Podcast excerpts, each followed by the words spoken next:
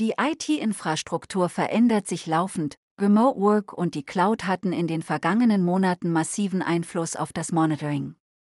Insbesondere geht Netzpalava im Interview mit Stefan Wohlfelder, Senior Sales Manager Dach bei Pessler der Frage nach, welches Monitoring-Konzept, tief oder breit, das sinnvollste ist.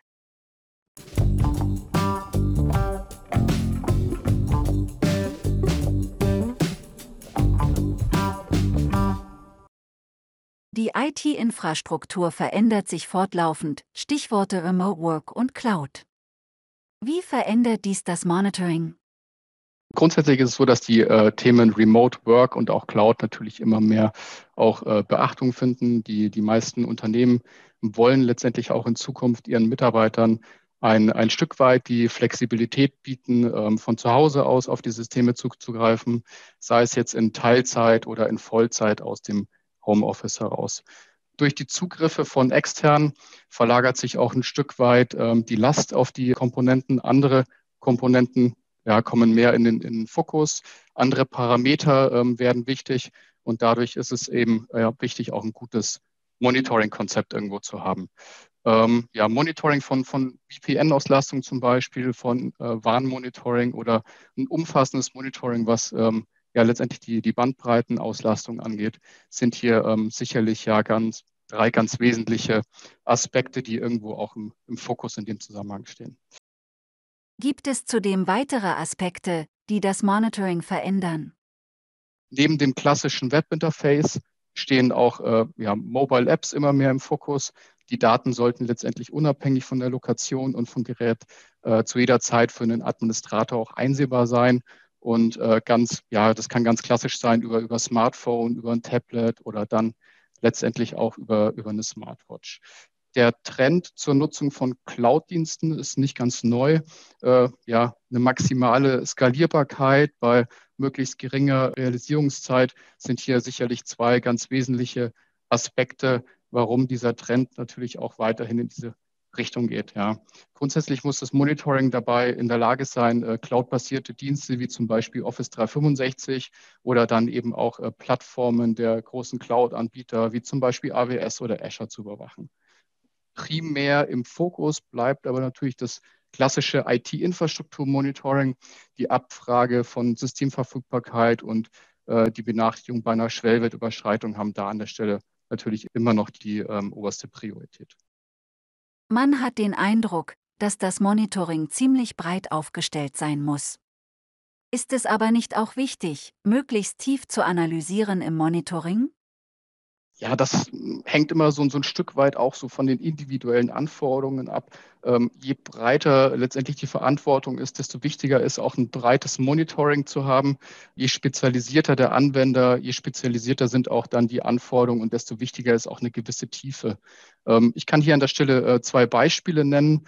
Ein kleines Admin-Team von einem mittelständischen Unternehmen will ja wissen, ob die, die Firewall arbeitet, ob alle Server erreichbar sind ähm, und wie so die, die generelle ähm, Auslastung aussieht. Da macht es natürlich keinen Sinn, irgendwo vier, fünf verschiedene Tools äh, einzusetzen und eine unnötig hohe Komplexität irgendwo auch zu schaffen. Zweites Beispiel, Team aus Netzwerkspezialisten in einem großen Unternehmen benötigt hingegen ein Tool, äh, ja, das, das tiefgehende Analysen beim, beim Traffic ermöglicht. Oft heißt Tiefe letztendlich auch neben diesen Analysen dann auch zusätzliche Managementfunktionen. Das erhöht natürlich irgendwo äh, die Komplexität und oft werden in diesen Unternehmen dann auch äh, unterschiedliche Monitoring-Lösungen von unterschiedlichen Herstellern eingesetzt, wo die Daten dann eben nicht zusammenlaufen und man so ein Stück weit auch die, diesen gesamtheitlichen Überblick an der Stelle irgendwo verliert. Ähm, ja, um es nochmal kurz auf den Punkt zu bringen, tief ist immer dann interessant, wenn letztendlich ein Fehler auftritt und man tiefgehende Analysen machen möchte. Einen gesamtheitlichen Überblick erhält man vor allem mit Lösungen, die breit aufgestellt sind.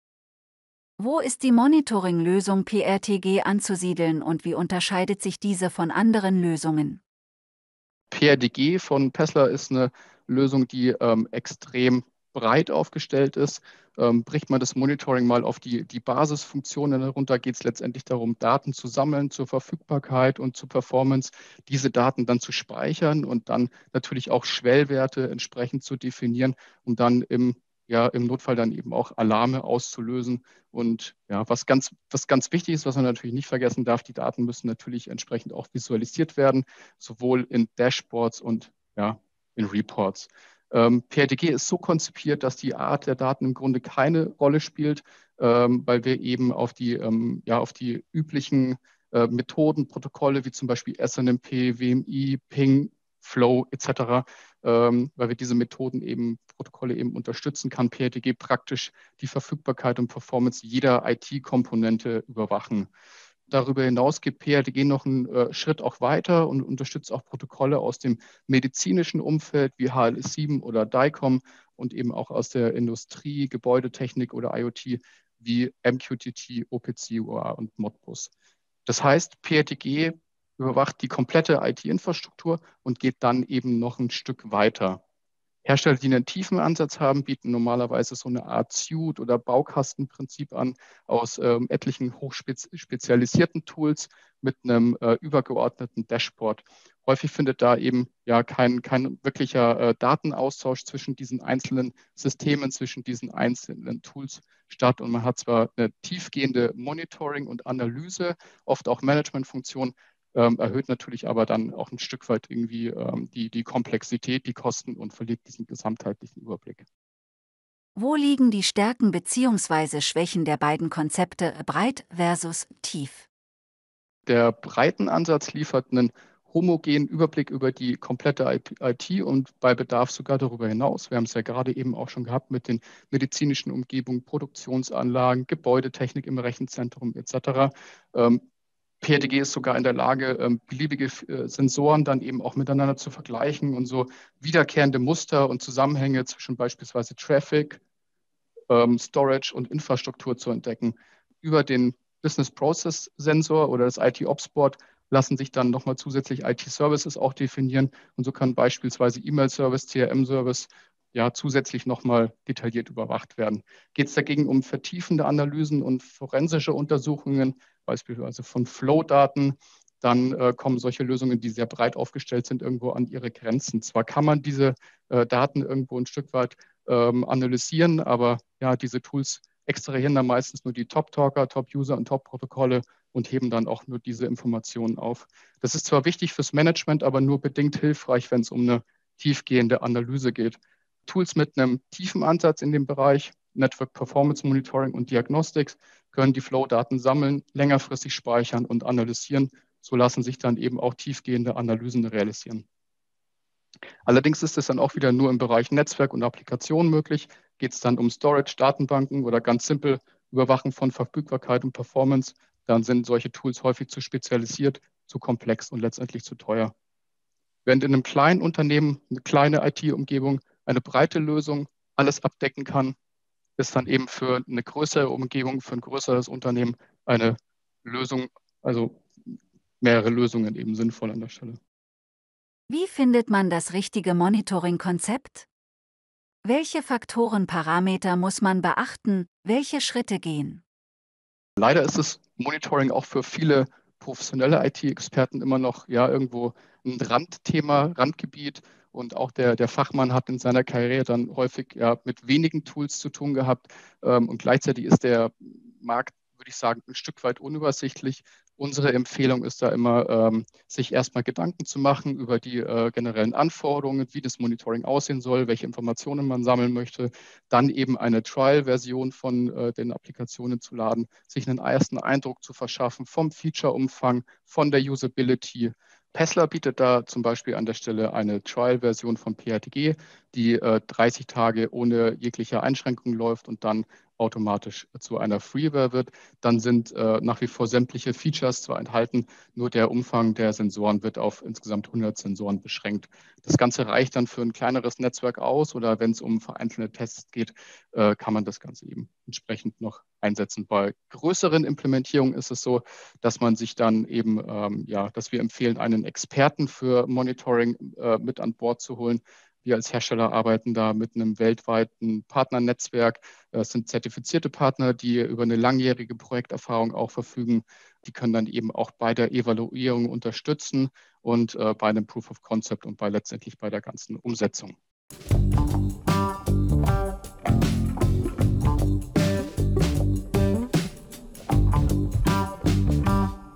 Die Netzpalava Podcast-Reihe präsentiert regelmäßig Interviews mit führenden Persönlichkeiten und Experten der IT, Security und Telekommunikationsindustrie. Die wichtigsten Themen sind Cloud, Data Center, Cybercrime, Infrastruktur und Telekommunikation sowie disruptive Technologien. Die Podcasts sind auf den Plattformen Spotify, iTunes, Google Podcast und Anchor verfügbar. Natürlich auch über die Social-Media-Kanäle von Netzpalava auf Twitter, Facebook, Instagram, Pinterest, Tumblr, Xing und LinkedIn. Auf YouTube entsprechend als Videocast. Folgt einfach einem der Kanäle, at Netzpalava, um keine Folge der Netzpalava Podcast zu verpassen. Herzlichst euer IT- und Social-Media-Portal Netzpalava.